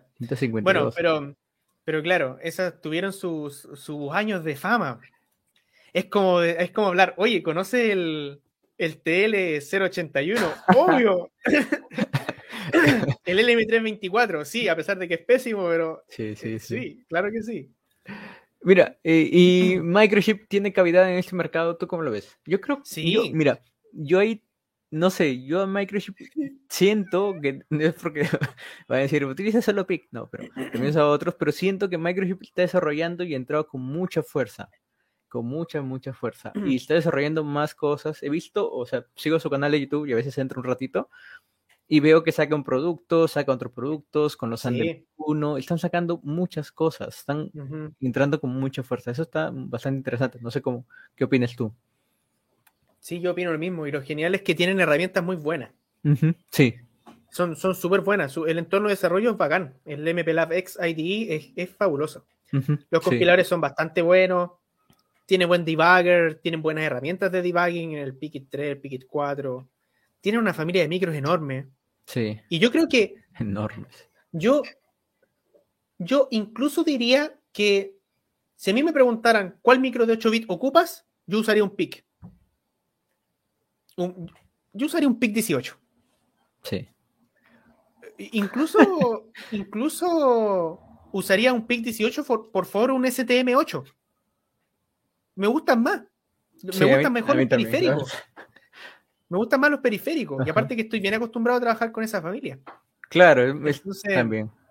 Sí, es un tema. Em, pero sí, los PIC yo lo he visto bastante en muchos equipos eh, que he tenido que reparar. Y, también para, para, la parte de la portabilidad que tienen esos micros con, el entorno de desarrollo, con el MCC sobre todo si es que lo ocupan, la portabilidad es súper fácil, Es muy, muy fácil, muy, muy fácil claramente una portabilidad dentro de lo que maneja PIC. No es como que pueda hacer la portabilidad a un ST, eso uno lo tiene que hacer, eso uno lo tiene que hacer de forma personal, programar para eso, ¿ya? Pero sí, PIC, PIC yo creo que es una muy buena opción. Eh, tiene microcontroladores de muy buena gama. Y lo genial es que tiene como sus micro gama. En los, en los micros de 8 bits tienen su gama baja, media y alta. No es como que PIC, no sé, STM8 es la gama baja, STM32 es la gama alta. ¿Ya? Aunque en STM32 también existe, existe eso de la gama, o sea, el L0 es menor gama que el L5, ¿ya? Pero es un poco más simple, encuentro yo, porque tienen menos familia, em, eh, al menos en la nomenclatura, en la nomenclatura es un poco más simple, ¿ya? Pero es un mundo, es un mundo. Es, un mundo, es otro mundo. Mm. Eh, Iván también nos dice, eh, muy interesante lo que hablan de las universidades. Pregunta, ¿una maestría en sistemas embebidos cuáles materias debería tener de cajón? Una maestría. me gustaría que partieras tú, Wells, porque yo de hecho no he tomado nunca ninguna. maestría de cajón, yo, lo entiendo como que... que tiene que ir sí o sí. Que te, la maestría es lo que te tienen que enseñar sí o sí. Bien. Yo diría, o sea, realmente, mira, por ejemplo, mi maestría o la especialización que estoy llevando, eh, no me enseñaron a programar. o sea, eso, eso es, no me, es más, el primer día dijeron, no te vamos a enseñar a programar. Lo que te vamos a enseñar son las buenas prácticas, cómo utilizar bien el C, cómo depurar mejor. Eh, y eso fue el, primer curso de microcontroladores. Y luego ya más adelante, lo que a mí, por ejemplo, sí sería de cajón, sería ver tiempo de real, R2, ¿sí? Eh, ¿qué, ¿Qué más llevé? Estoy acordándome que más llevé. Por ejemplo, sistemas operativos, eh, propósito general. ¿Sí? Si me dejo entender, ¿sí? Y lo que sería FPGAs y también llevé un poco más de IP Core, ¿no? Pero eso serían las, para mí, los, los cajón, los que a mí más me, me, gustaron esos cursos, porque siento que aprendí muchísimo más y como que me dieron un amplio gama, amplio gama de lo que se podía hacer, lo que se estaba desarrollando y todo lo demás. Para mí sí sería, porque siento que, porque ya utilizan el C, o sea, ya utilizan el lenguaje C, simplemente puntero, función, puntero, estructura, punteros a esto, punteros a otro, o sea, ya no te enseña nada del C, simplemente con estas funciones nos facilita para utilizar R2. Ah, ok, entonces para, comienzo, ¿no? Y ahí es bien el, detalle, ¿no? Pero para mí sería esos, no sé qué mm. opinas, ¿no? Sí, yo creo que em, tendría una, clase sobre arquitecturas ah, para, poder, eh, para poder entrar eh, y entender con qué es lo que estamos trabajando. Porque eso es entender cómo, es como si pudiéramos ver, obviamente, el cerebro de una persona. Pues, es, como si pudiéramos ver, es como si fuera el libro de la vida completa de una persona. Entendemos cómo funciona, cómo piensa. Em, entendiendo cómo funciona la arquitectura, estamos bien. Em, después de eso, yo tiraría un ramo que fuera como de aprendizaje basado en proyectos, de forma que ahí puedas aprender a utilizar estructuras de datos, aprender a utilizar punteros, de forma que no así como lo cuentas tú, donde ya como que de lleno iban a la aplicación, yo sí pasaría eh, clases sobre cómo eh, utilizar eh, esas herramientas un poco más avanzadas en el C. ¿ya? En C, en C, porque siempre hablo C, C, C, porque yo creo que C eh, lo que te entrega C es lo que siempre escucho referido como eh, azúcar de sintaxis, que es para escribir menos. Okay. C te permite escribir menos nomás. Eso, eso es todo. Eh, la herencia, los, los templates, eh, polimorfismo es solamente para que no tengas que escribir más. A la funcionalidad no le aporta nada más, es solamente facilitar el que escribas menos. Eso es todo, nada más. ¿Ya? Em, entonces yo pasaría a eso, eh, tema de punteros, arreglos, eh, estructura, pero con aplicaciones, porque claro, yo te, explico lo que es una estructura, te explico lo que es un puntero y nadie sabe cómo se aplica o no entiende por qué deberían aplicarlo. Entonces, estructuras que tengan punteros a funciones, por ejemplo, o arreglos de punteros a funciones para poder elegir funciones de callbacks en runtime, por ejemplo. Esa es una aplicación donde queda, pero entendido, pero por completo, estructuras, punteros y funciones de callback de funciones, eh, punteros a funciones que apuntan a otras funciones. O sea, entonces, esas cosas ahí se entiende por qué se, se usan. Entonces, yo pondría un ramo que tenga proyectos que te obliguen a pasar por esas aplicaciones para que tu cerebro entienda cómo usarlas, ¿ya? Y después entraría justamente a lo que decías tú. Sistema operativo de tiempo real, sistema operativo de mm, eh, uso general, FPGAs también, eh, a pesar de que la FPGA es tan peor que nosotros con el stock y que es mucho más caro trabajar con FPGA, pero igual, porque hay que, no hay que negarlo, las FPGA tienen también su mercado y su mercado paga bien, paga bien porque siempre van en aplicaciones de equipos que son de más alta gama y es plata, ¿ya? Sí, bastante. Em, y bueno, también em, de alguna forma entrar a, ver esas buenas prácticas, utilizar eh, Git, el sistema de control de versiones como Git, como, como acabo de decir, disculpa, em, gestión de proyectos, pero proyectos de forma moderna, o sea, dejemos de pasar solamente la carta Gantt. y ojo, eh, por ejemplo, también hablar de Scrum, eh, Kanban, todo ese tipo de cosas, mostrarlas, porque de repente pasa eso, de que, de hecho, esa publicación que veía de Ed Team el otro día que la estaba comentando, donde uno no planifica su código. No sé si, no, no, sé si tal vez te hayan enseñado eso, lo dudo, porque es como algo que no te pasa a ti como planificarte eh, de forma real. O sea, tú vas a ver que, por ejemplo, nosotros en la empresa, cuando tenemos que hacer algo nuevo, vemos todo lo que tenemos que hacer, que son recoger los requerimientos, entendemos cómo deberíamos realizarlo em, y, después planificamos cómo vamos a estructurar todo el trabajo. Y ahí si nos vamos al detalle, especificamos incluso cómo es que vamos a hacer las librerías, cómo es que vamos a hacer las funciones antes de programar cualquier cosa, porque si no después pierdes mucho tiempo. ¿Ya? Porque si tú estás 15 minutos escribiendo y después dices, oh, esto no debería ser así, borrar. como, como, casos de usos, algo así. Eh, em, mira, yo personalmente no me guío tanto por eso.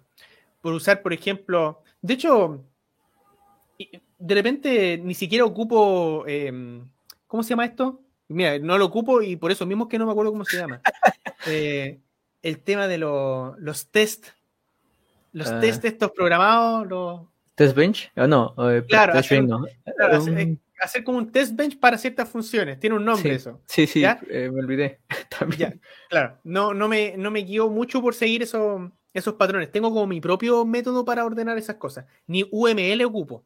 Porque para C, para C no, no, sí, no, no sirve mucho. O sea, UML. sí, es que para eso fue creado, pero yo uso como mi propia forma de escribirlo refiriéndome a, librerías.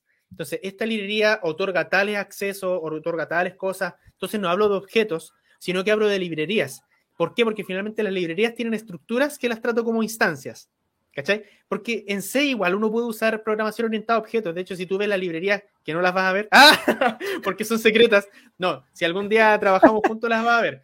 Vas a ver que tengo estructuras por todos lados y que al final te ayudan bastante. Reensamblan, eh, claro, como que te llaman a que eso podría ser en C++, porque es una estructura que tú creas la instancia, llamas una función para inicializar, em, creas una función que recibe la estructura, entonces al final estás usando programación orientada a objetos. Em, entonces... O sea, que no, no usas Unitest. Claro, unit, unit, test no, no ocupo nunca. ¿Por qué? Porque yo en general cuando desarrollo mi librería hago el debug de inmediato. Yo lo, el, el, el testeo lo hago mientras estoy debugueando. Porque muchas veces, exceptuando cuando ya estoy en librerías de muy alto nivel, eh, que es así, usualmente la hago trabajando en C directamente desde mi computador, no pasando por el debugger por cosas de tiempo. De repente tengo que probar cosas por las cuales tiene que cumplirse un cierto flujo de hardware. Por ejemplo, no sé, tomo un formateador, tomo un buffer, tomo una longitud, formateo mi buffer. Ese buffer se lo debo pasar al DMA tiene que iniciar una transmisión con el DMA, por lo tanto tengo que crear, no sé, no sé, ponerle que cree un semáforo para proteger un recurso, ¿ya? Entonces eso tiene que sincronizarse y me bloquea una tarea. Entonces, ¿cómo simulo eso con un unit test? Claro, sí, eso sí. O sea, ¿tiene sentido? O sea, el unit test sería para algo muy pequeñito, pero cuando yo tengo que probar justamente, bueno, sí, podía decirse, ah, sí, pero el formateador podría ser un, en, un unit test, ¿vale? Pero yo esas cosas las uso cuando ya son cosas muy complejas, porque de repente esas, esas cosas como de hacer un formateo de algo, de hacer un desparseo, de tener una trama separada por coma y separarla por campo, esas cosas ya las sé hacer. Entonces, y como las hago mucho, ya no las pruebo. Claro, claro. Y al final en el debugging digo, ah, me falta un punto y coma acá, me falta esto aquí y chao. No, claro, porque, no ahorro tanto. Ajá, porque esto del unit test, o sea, tendría que haber solo una persona, ¿no? O sea, que vea eso, porque es como tú le dices, ¿cómo hace esa función para, usarla correctamente, ¿no? O para, probar eso. Yo creo que si trabajara en sistemas operativos de tiempo real, tal vez ahí para ver alguna aplicación se justificaría. Eh, aunque igual puedes usar debuggers, pero no sé. Digamos que por ahí también va el tema de que es como trabajo yo. ¿Ya? Es como mi, estilo. Claro. Es mi forma de hacerlo. Sí. Ah. Mira, ¿quién está por aquí? Nos visita. y acá está. Eh, Mecatrónica Make. Hola, Lalo. ¿cómo estás? qué bueno tenerte por aquí. Bienvenido, hay canchita. Bienvenido. palomita, popcorn, no lo conocen. popcorn, sí. Nos pregunta Megalabs K24, curso capacitación de programación de micros intermedio u avanzado que recomienden. Uf, em, yo no he tomado nunca ninguno. Yo tampoco. o sea, aparte de la especialización, ninguno. Si alguna vez en la eh, empresa sacamos uno, te recomiendo ese. Porque probablemente lo dicte yo. o, los dos, o los dos. O los dos, quién sabe. ¿eh?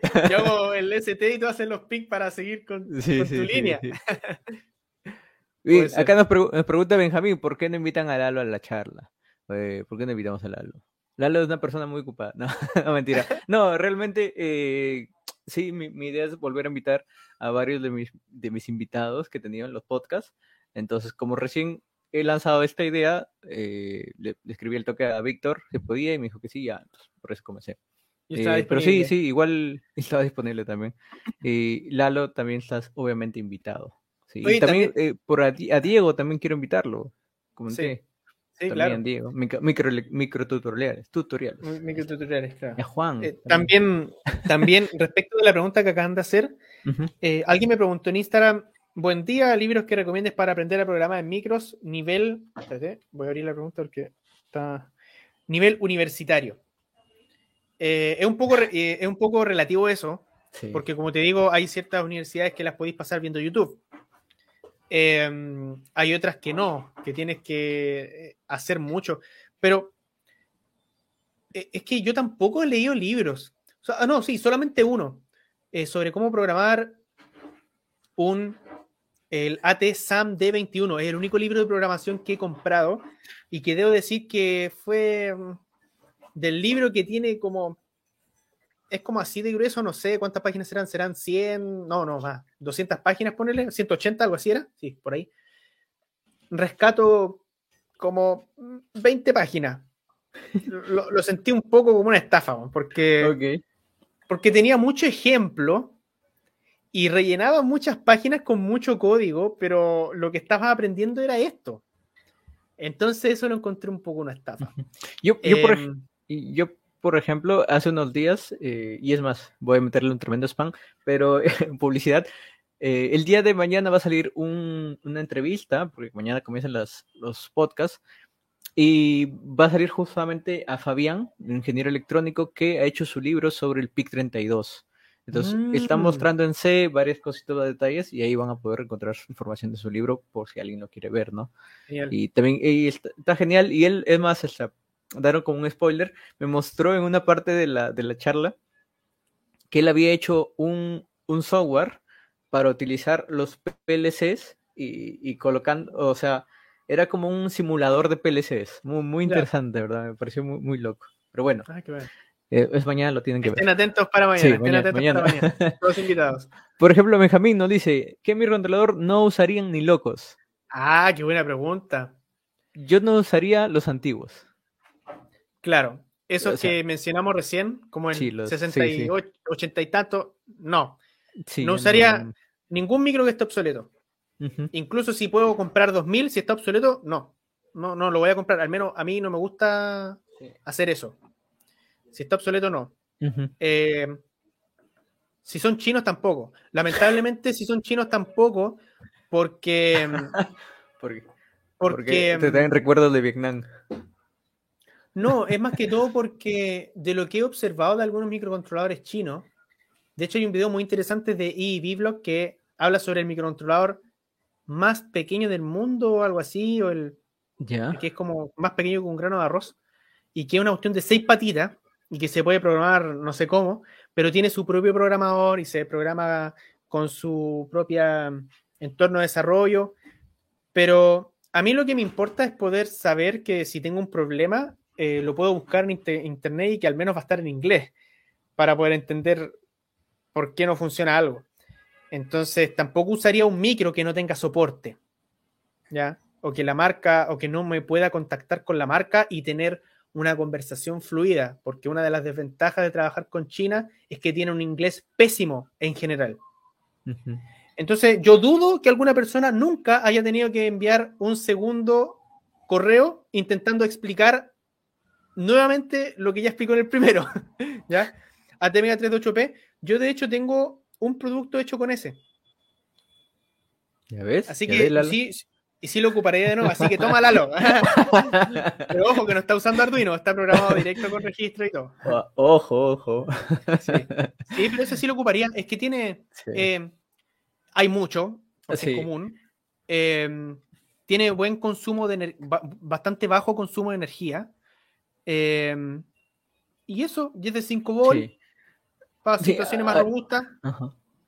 Ahora que lo, que lo mencionas, yo no, yo tampoco usaría ningún chino, porque he visto eh, a un amigo le vendieron un, que era un STM, decían que era STM, que tenía STM, pero venía más chino, y ahí decía el microcontrolador, y era uno chino, buscabas y el datasheet estaba en chino, y o sea, no entendías nada, justamente lo que menciona Víctor.